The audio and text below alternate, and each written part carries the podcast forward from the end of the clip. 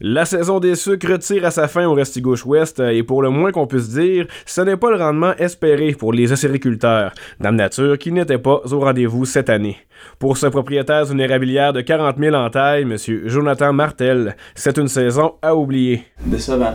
C'est décevant. Euh, c'est bien parti. On s'enlignait vers de quoi vraiment bon, vraiment tôt. Puis euh, tout d'un coup, c'est ça, ça a comme arrêté. Des conditions pas bonnes trop de froid. Puis après ça, quand, le, froid est parti, ben la chaleur est commencée. Puis le, goût du sirop a changé. Puis on est rendu là.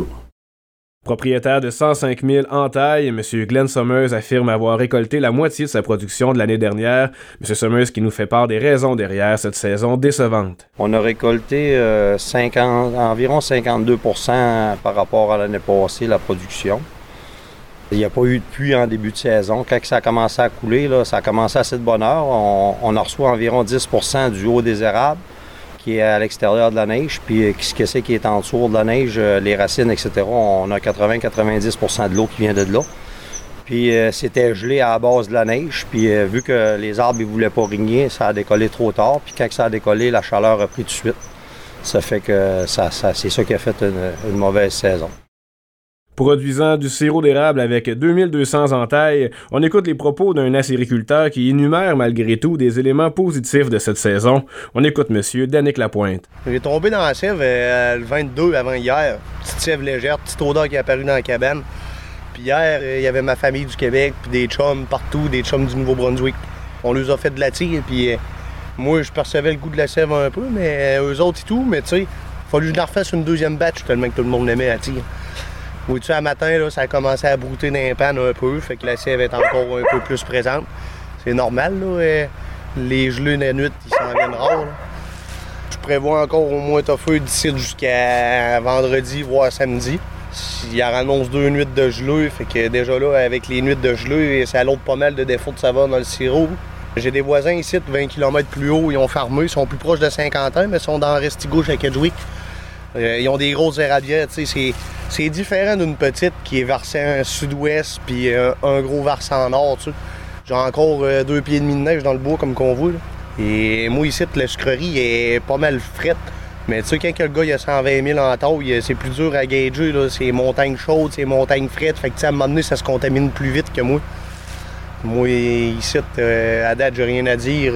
Ça passe bien dans la presse. Je suis capable de faire deux barils avec ma presse sans problème. Et comparativement à tout le monde, oui, c'est pire. C'est, pire, vois-tu, l'année passée, je serais déjà rendu à, mon 15, 15e, 45 gallons. Mais là, euh, cette année, euh, vois-tu, on, va caper euh, le 7e ensemble tantôt. Fait que, pas le 7e, excuse, le 8e. J'arrive à ma moitié de production de fête, même un petit peu plus, parce qu'on a fait des bouteilles en détail avec la, la, première bonne qualité de sirop. Je fais des bouteilles en détail. Fait que vois-tu, euh, j'ai plus que la moitié de ma saison de production faite. C'est le jour et la nuit au niveau de la qualité et de la quantité de la production de sirop d'érable pour les l'érablière à Jonathan Martel et Glenn Summers si on compare avec celle de l'année dernière. Ouais, l'année passée c'était vraiment une année euh, exceptionnelle. Puis euh, cette année c'est peut-être la moitié de ça. Ouais. C'est la moitié de ça, mais tous tes coûts, tes dépenses sont super Ouais, c'est ça, c'est ça, non. Non, c'est euh, tout encore augmenté. Je pensais pas qu'on allait se rendre là, mais l'année passée, on avait un 30% d'augmentation sur, sur, les coûts de tout. Puis cette année, euh, je dirais encore une grosse, grosse augmentation. là. C'est sûr que tout augmente euh, plus vite que ce que notre paye à nous autres augmente. Là. Pas dur à comprendre comment que les érablières ont fait pour s'en sortir les dernières années. On, on a passé les, ici à l'entour, on faisait une production d'environ 2 livres, 2 livres et demi à et de moyenne. Puis on, est rendu à 4 livres, 4 livres et demi de moyenne. Ça fait que c'est pour ça que les érablières ont, bien survécu pour une couple d'années. Mais l'inflation nous a rattrapés. Là, c'est rendu que ces 4 livres-là, euh, euh, c'est presque plus suffisant parce que tout monte, les salaires, les assurances, le pétrole, le plastique, le fer, euh, les équipements. On a discuté avec le conseiller technique chez les équipements d'érablières CDL à 50 ans concernant cette inflation qui rattrape considérablement les producteurs acéricoles. On écoute les propos de M. Michael Boucher. depuis moi un bout là, que je vois, là, depuis même euh, l'hiver, là, je vois quand même une stabilité qui se crée. Là.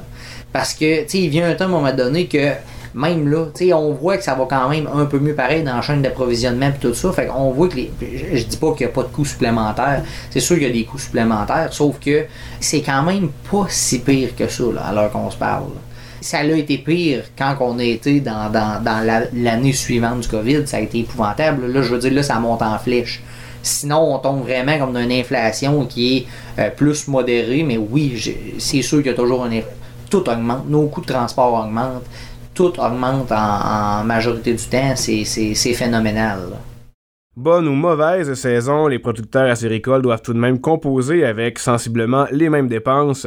Michael Boucher à ce sujet. On a toujours besoin dans la sériculture de des produits saisonniers, des produits qu'on a besoin pour notre roulant. Ce qui veut dire pour les réparations de tubleux, on a besoin pour notre produit saisonnier justement pour faire notre saison et tout ça.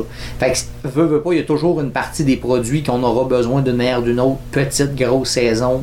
On a toujours besoin de certains produits, mais souvent, c'est quand que les gens arrivent à réinvestir, être capable de, de, de, changer, des, changer la tublure en forêt, changer des équipements pour en mettre des plus modernes ou quoi de même.